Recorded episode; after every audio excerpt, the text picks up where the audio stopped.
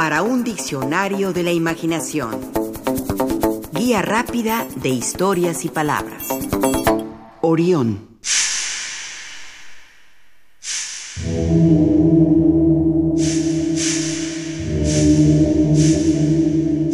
En la mitología griega, Orión es un destacado cazador. En la Odisea, Homero lo describe como un hombre alto y corpulento con varias bestias que él mismo había cazado en las colinas. Porta un mazo o garrote hecho de bronce, que además es irrompible.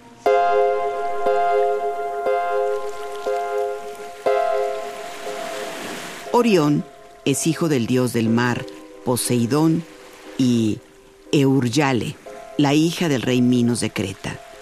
Por eso se le atribuía poder caminar sobre las aguas. Otros autores le adjudican un nacimiento diferente. Algunos tienen que ver con la raíz de su nombre, que puede provenir de orina. Según una leyenda, un campesino muy pobre y solitario de nombre Erieus, que vivía en Tebas, dio de beber a un sediento Zeus. No sabía que era un dios, pero cuando éste se manifestó, le ofreció un regalo. Zeus orinó sobre una piel de vaca y al cabo de algunos días nació un robusto bebé al que le dieron el nombre que explicaba su origen, Orión. En este caso, el que es orinado.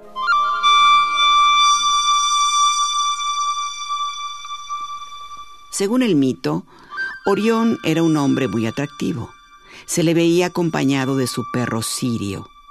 Es un personaje que corre muchas aventuras entre ellas la de quedar ciego como castigo por haber querido violar a una doncella, y recupera la vista tras varios años con ayuda de los dioses.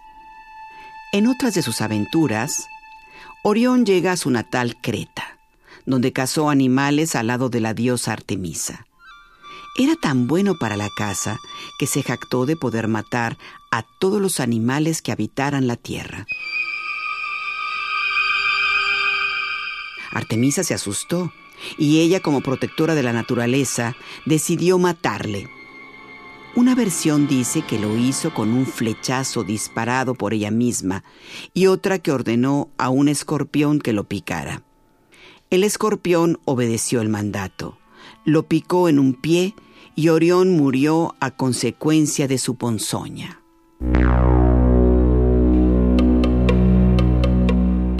Orión siempre fue un apasionado de las estrellas. Se dice que se enamoró tanto de las siete hermanas conocidas como Pléyades, hijas de Atlas y de Pleione, que Zeus, para alejarlas de su ferviente enamorado, las convirtió en uno de los conjuntos estelares más hermosos. Orión no dejó de suspirar por ellas en las noches, ahora tan inalcanzables. Así que, cuando Orión muere, las divinidades del Olimpo pidieron a Zeus que lo convirtiera en una constelación estelar.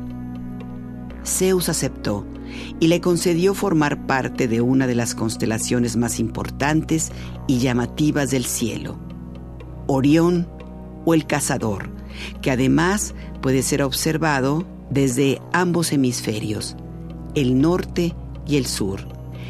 El sistema de estrellas conocido como las Pléyades está casi al alcance de Orión, en el aparente mapa de figuras míticas que pueblan la bóveda celeste.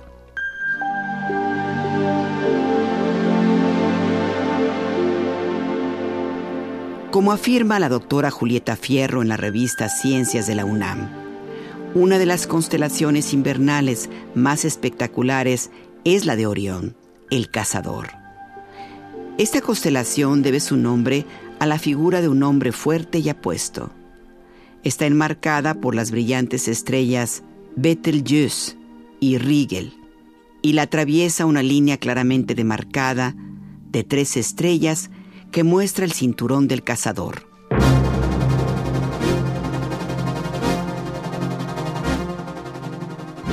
En el cielo, agrega Julieta Fierro, los perros del cazador las constelaciones del Can Mayor y del Can Menor siguen a los talones de Orión, persiguiendo a la liebre, la constelación de Lupus.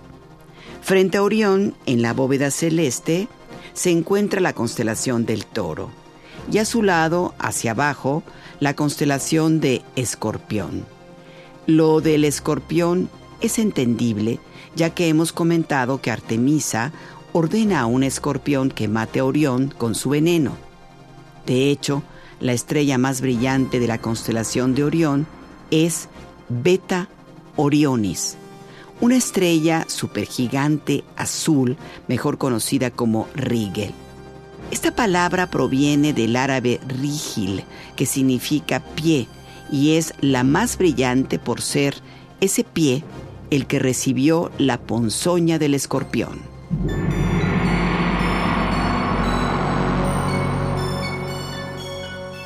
¿Por qué entonces no hay ninguna referencia del toro en relación a las aventuras o mitos relativos a Orión? ¿Y si es posible explicar la cercanía de la constelación de Escorpión? Julita Fierro nos da la siguiente respuesta.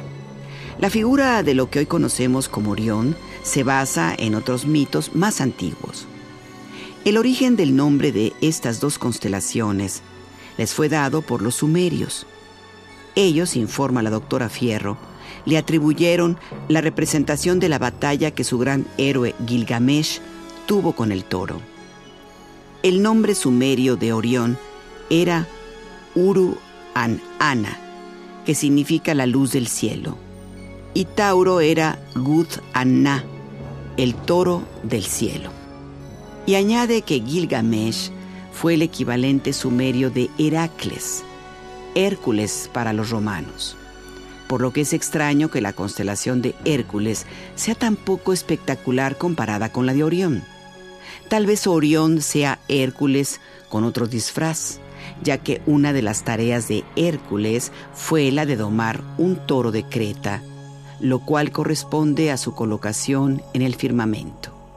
También hay que considerar que Ptolomeo describió a Orión con un mazo y una piel de león, ambos atributos de Hércules.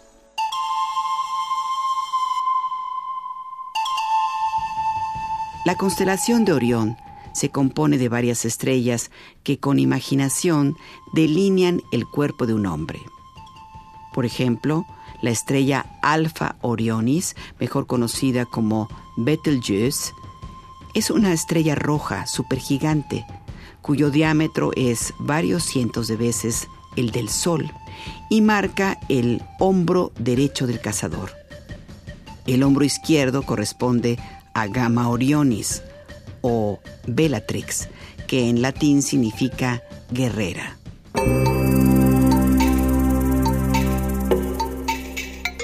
Uno de los pies, como ya se dijo, es Beta Orionis, también llamada Rigel o Rigel, pero quizá las estrellas más visibles son las tres que forman su cintura. Estrellas que forman lo que se conoce como cinturón de Orión. Estas tres estrellas reciben los nombres de Al-Nilam, Al-Nitak y Mintaka. También se les conoce como las tres Marías o se les relacionan con los tres Reyes Magos. Su nombre les fue dado por astrónomos árabes.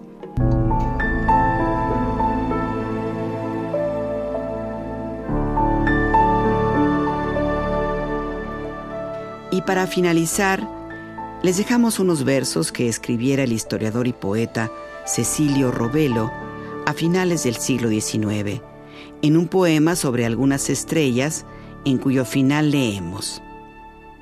La hermosa Betelgeuse y Rigel esplendente, que el pie y el brazo forman del gigantesco Orión, son las grandes estrellas que en las serenas noches iluminan nuestra alma y hacen pensar en Dios.